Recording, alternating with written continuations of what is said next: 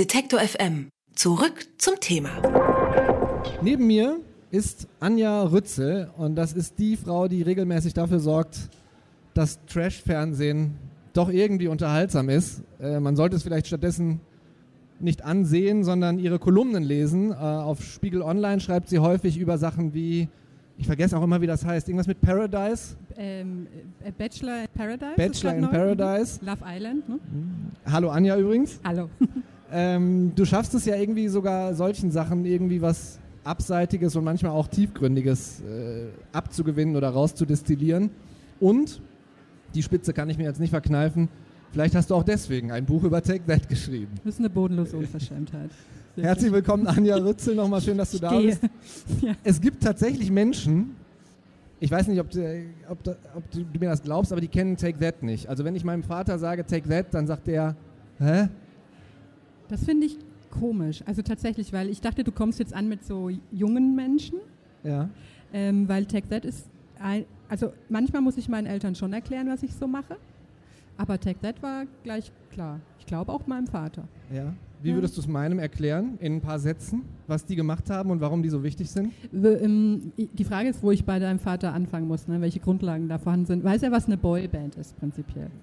Nee, äh, nee Also Quatsch, ich sag einfach, es ist wie die Beatles nur heute. Ja, mit den Beatles bin ich Ja. aufgewachsen. Das, Wie die Beatles nur heute. Es gibt tatsächlich auch ein wunderbares Beatles-Medley von Tech That und ich glaube, damit könnte ich deinen Vater einkaufen. ich glaube, da würde er an die Decke gehen, wenn er das hört, dass die, die Okay. Beatles, seine heiligen Beatles. Das äh, scheint ein vielleicht auch nicht. Das Vielleicht ist ein ich schwieriger. Kunde, dein Vater. Ja, das, ich. das stimmt. Ähm, ich kann mich noch, ich, jetzt kommt ein Geständnis so ein bisschen, weil es mir ehrlich gesagt auch ein bisschen unangenehm ist heutzutage. Ähm, als Take That sich damals aufgelöst haben, 1996 war es glaube ich, bin ich als 14-jähriger Junge durch die Gegend gelaufen über den Schulhof und habe zu Christina, die der größte Take That-Fan war, den ich kannte, gesagt, ey, Take That haben sich aufgelöst in Salzsäure. Ha, ha, ha.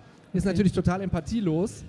Ähm, aber Bis, weißt Was- du, bis zum Ende des Satzes habe ich noch, ich dachte, es ist unwahrscheinlich, aber vielleicht sag, sagst du, du hast auch geweint oder Nein, so. ich, ich, ich habe mich wahrscheinlich natürlich, also wenn, wenn ich ehrlich bin, auch ein bisschen gefreut, dass äh, Mädchen dann lieber Take Ja. That angehimmelt haben als anstatt mich. Ja. Ne? Ähm, aber du warst ja zu dem Zeitpunkt eine ganze Ecke älter. Ja, ich war steinalt. Also die für Verhältnisse. Boyband-Verhältnisse. 20 ungefähr. Ja. Äh, 23 sogar, ja. Was fandest du an der Teenie-Band, die Take That ja eigentlich sind? Ähm, eigentlich gar nicht so viel. Ich, äh, ich habe eine sieben Jahre jüngere Schwester und die hat das äh, gehört und ähm, angeguckt und so. Und das war so ein bisschen unser In-Joke. Wir haben zusammen äh, dann irgendwie MTV geguckt und die Videos und uns kaputt gelacht. Und ich fand aber damals schon, dass es Unterschiede gibt, qualitativer Art jetzt zwischen sowas wie Caught in the Act, Worlds Apart und Take That. Also es war für mich irgendwie immer cooler, bessere Lieder. Und äh, also ich konnte mir das anhören. Ich fand, war aber jetzt nicht so wahnsinnig interessiert. Das war so wirklich ein Ding von meiner Schwester und mir. Und ich habe erst so richtig gemerkt, wie gut ich die finde, als die sich aufgelöst haben. Super geschickt von mir, muss man sagen. Weil du sie dann nicht mehr live erleben konntest und davon träumen konntest, sie live zu, er- zu Genau. erleben. Das ist der, der, der Phantomschmerz meines Lebens, dass ich sie nie in der Originalbesetzung damals gesehen habe. Wie das dann, also hattest du dann im Nachhinein, auch wenn sich das entwickelt hat, äh, trotzdem so eine Art Lieblingsmitglied, wie man das ja, Ja. oft bei Ba- Boybands hat? Ja. Und welches ist es? Jason Orange. Den kennst du jetzt natürlich Nat- nicht und dein Vater brauchen wir gar nicht mit anfangen wahrscheinlich. Den kennen aber auch viele Leute, die Take That kennen nicht. Das ist einer von den beiden, neben Howard Donald, die vor allen Dingen getanzt haben. Und, ähm, und der Jason hat aber am besten getanzt und war für mich so ein geheimnisvolles Wesen. Weil ich konnte schon immer nicht glauben, dass jemand wirklich Jason Orange heißt, weil das fand ich irgendwie komisch. Klingt wie ein Deckname. Ja, Mhm. und, ähm, und das, von dem wusste man nicht viel und äh, das ist ja so das Schönste im Pop, finde ich immer, wenn nicht alles so breit getreten ist und man nicht weiß, wie es bei denen daheim im Badezimmer aussieht, sondern äh, Raum für Notizen, ne? so ein bisschen. Oder man- Projektionen? Genau, auf jeden Fall Projektion. Ich stelle mir, ich stell mir gerne vor, was der Jason so treibt. Also er ist jetzt ja auch ausgestiegen und, ähm, und ich, ich google den echt zu oft. Ähm, und es kommt aber nie was. Und dann kann man sich immer ein bisschen was ausdenken. Du hast jetzt eben auch andere Boybands erwähnt. Hat, hattest du irgendwelche Sympathien auch für die? Nee.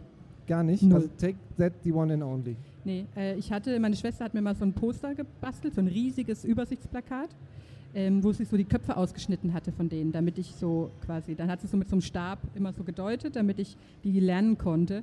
Aber die, also komischerweise fand ich bei denen, was ich an TechZ gut finde, fand ich an denen lächerlich.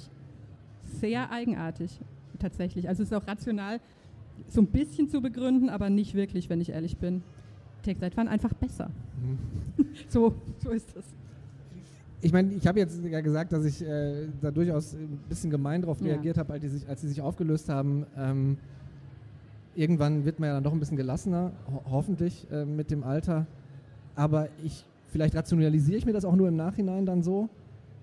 Aber für mich hatte das immer eine gewisse Künstlichkeit. Hatte ich so eine, die Künstlichkeit, die eine zusammengecastete Boyband ja mit sich bringt, nie gestört? Oder und, nee. und warum bei denen nicht dann? Ähm, weil sie tatsächlich, also ich, ich bilde mir so ein bisschen ein, vielleicht habe ich das gespürt, dass es bei ihnen eben nicht so künstlich ist. In dem Sinn schon mal, dass ähm, eigentlich, glaube ich, fast, ich glaube, bis auf zwei oder drei Lieder alles von Gary geschrieben wurde. Und das ist ja bei einer Boyband eigentlich gibt es nicht. Also dass sie, dass sie das selbst schreiben. Und er hat jetzt teilweise als 14-Jähriger geschrieben und mitgebracht, die Lieder und so. Ein Genie, dieser Gary. Ähm, und außerdem ist es wirklich wahr, ich habe ihn am Freitag in der Elbphilharmonie gesehen, solo. Ich bin ausgerastet, muss ich sagen. Also im Rahmen der Möglichkeiten in der Elbphilharmonie, aber so, nee, aber ähm, und so zusammengecastet waren sie am Ende doch nicht, weil also Howard und äh, Jason, die Tänzer, waren schon eine Crew zusammen und Mark und ähm, Gary hatten auch zusammen ein Bandprojekt und so. Also natürlich schon gecastet, aber ähm, man konnte sich bei denen irgendwie besser vorstellen, dass die sich vielleicht auch ohne Manager, naja.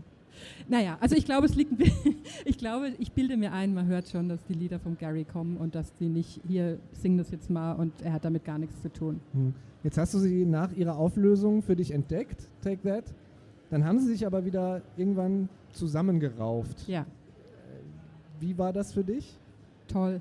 Also das, das war super, weil unerwartet, ich habe nicht damit gerechnet. Es gab so, die haben sich getroffen für so eine äh, britische Doku, äh, wo es einfach darum ging, wir setzen die jetzt nach zehn Jahren nochmal zusammen und äh, ne, gucken. Und äh, da war die Reaktion so groß äh, vom Publikum, dass sie halt gemerkt haben, äh, Katsching, da ist nochmal was zu holen. Und dann haben sie aber einfach richtig gute Lieder nochmal gemacht. Und also ich hatte, ich war überrascht, also, dass sie es nochmal machen und dachte dann, naja, das wird jetzt so eine Schmalspurnummer, ne, nochmal absahen. Und war sehr überrascht, wie gut sie dann waren. Und als ich sie live gesehen habe, konnte ich es nicht fassen, dass es gar nicht peinlich war, sondern herausragend, großartig. Wie oft hast du sie gesehen? Ähm, fünfmal.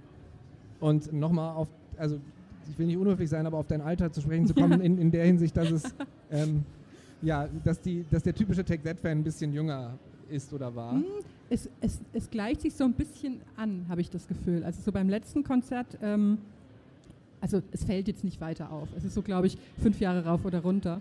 Ähm, und jetzt gerade, darf man auch nicht vergessen, dass gerade durch diese, ähm, diese neuen Lieder, es, es, kommen auch Fans auf die Konzerte, die die jetzt erst kennengelernt haben, aber die sind dann natürlich nicht 20, sondern 40. Mhm. Ähm, also es ist ja eher nicht so ist ja nicht so jugendlichkeitstauglich unbedingt die neue Musik. Aber ich meinte halt Mitte der, Mitte der, 2000er. Ja, ja. Als du dann, weiß ich nicht, eine Freundin fragt dich, hast du heute Abend Zeit? Dann sagst du, nee, ich gehe auf ein Take-That-Konzert. Wie reagieren die dann? Äh, Mitte der 2000er ging es dann schon wieder. Also ich habe das ja am Anfang verheimlicht. Also gerade als ich so gemerkt habe, oh scheiße, ich mag Take That, so nach dem Motto. Äh, und finde die richtig gut. Hm, da habe ich, ähm, hab ich ja gerade studiert in Tübingen und da war gerade so, äh, hat man eigentlich nur Hamburger Schule gehört oder so. Ne? Mag ich ja auch, alles gut, aber ähm, da hätte ich, wenn ich da, also da, da, musste man dann schon sagen, es ist alles nur ironisch gemeint und nur ein Witz oder so. Ne? Ähm, Ende, Mitte der 2000er war es dann schon durch. Also da war, hatte ich auch gemerkt, dass es eigentlich auch total albern ist. Also das Buch ist deswegen auch so ein bisschen eine Mini-Coolness-Werdungsgeschichte, weil ich äh, da irgendwie mit dem Erwachsenwerden oder Älterwerden gecheckt habe, dass es vollkommen egal ist, letztendlich, was man hört. Ich war früher echt super kleinlich, was Musik angeht und so. Ja wen, wen, bei wem möchtest du dich jetzt, jetzt entschuldigen, dass du ihn für seinen Musikgeschmack abgehatet hast? Nee, nee, die haben das alle schon trotzdem auch irgendwie verdient. Also äh, so weit würde ich jetzt nicht gehen. Da brauche ich nochmal zehn Jahre mehr, glaube ich. Dann bin ich so richtig eine, mil eine milde Greisin, dann, dann geht es los. Aber äh, so weich bin ich noch nicht. Also das, äh. Wenn man sich mit einem Thema beschäftigt und darüber schreibt, ähm, dann kann das in gewisser Hinsicht äh, das Ding, über das man schreibt, ja auch entzaubern. Oder man wird irgendwie rationaler äh, darüber. Hast du dich von That auch in gewisser Hinsicht distanziert dadurch, dass du darüber geschrieben hast? Ähm, ich hatte Angst ein bisschen davor, dass ich mir das zu, ich finde verkopfen immer so ein blödes Wort, weil Nachdenken ist ja erstmal nichts Schlechtes so. Also, aber ähm, ich hatte so ein bisschen Angst, dass es mir dann so zu theoretisch wird oder dass ich so ein, dass es mir auch einfach zum Hals raushängt, weil ich mich so lange damit befassen musste. Aber eigentlich ist es ähm, durch dieses Bewusstwerden, was finde ich denn eigentlich so gut an denen, ähm, sind sie mir eigentlich noch ein bisschen näher gekommen. Ich hatte eher Angst, weil ich habe sie dann ja auch ganz kurz getroffen. Im Ra also jetzt nicht, im, ähm, nicht anlässlich des Buches, aber zufällig zur selben Zeit. Hast kein Meet and Greet gewonnen hinter nee. Backstage oder so? nee, ich habe mich penetrant rangewanzt äh, an so eine PR-Veranstaltung. Und ähm, davor hatte ich mehr Angst, dass ich da hingehe und dass entweder sie mich total blöd finden oder ich sie total blöd finde. Was also, passieren kann. So don't meet your idols ja, mäßig. Mhm. Klassisch. Also deswegen, ähm, da, da hatte ich mehr Angst und dann ging aber glimpflich ab. Alles gut gegangen. Das heißt, du nimmst ein Jason Orange Bild mit ins Grab. Das ist. kann ich mal überlegen. Also ich hoffe so sehr, dass der nochmal auftaucht. Das wäre wirklich das Allerschönste für mich. Ist der komplett verschwunden? Ja, also sie geben auch selbst vor, äh, die restlichen drei sind ja jetzt aktuell, geben auch vor, dass sie keine Ahnung haben, weil er nicht auf E-Mails reagiert. Die wollten ihn, die hatten ja dieses Jahr 30 Jahre Jubiläum. Und da wollten sie ihn natürlich gerne haben. Und es, ich hoffe so sehr, dass es ihm gut geht. Angeblich schickt er ihnen manchmal eine, äh, eine Pinguin-Postkarte. was ich irgendwie eine gut, gute Geste finde. So. Ich habe den Eindruck, dass das bei dir ähnlich ist wie bei T.S. Ullmann, den wir heute äh, vor einer Dreiviertelstunde schon mal hier hatten. Äh, auch der hat sich, glaube ich, nicht von den toten äh, Hosen distanziert, über die er geschrieben hat, ähm, sondern er hat sie sehr stark abgefeiert. Ja, aber der ist so richtig befreundet mit denen. Das möchte ich nicht. Also ich muss echt sagen, ich möchte nicht mit, mit äh, Mark, Howard äh, und Gary Kaffee trinken gehen. Auch nicht mit Jason Orange? Doch. Mist. Anja Rützel findet ganz unironisch Take That Good ihre Liebe für diese Teenie-Band. Die ist geronnen, möchte ich sagen, in etwa 120 Seiten, glaube ich. Hier steht das kleine Buch Take That von Anja Rützel. Es ist, ähm, glaube ich, der zweite Teil der Kiepenheuer und Witsch Musikbibliothek. Ja. Und äh, kostet, das habe ich mir 10 eben Euro. 10 Euro. Alle Beiträge, Reportagen und Interviews können Sie jederzeit nachhören im Netz auf detektor.fm.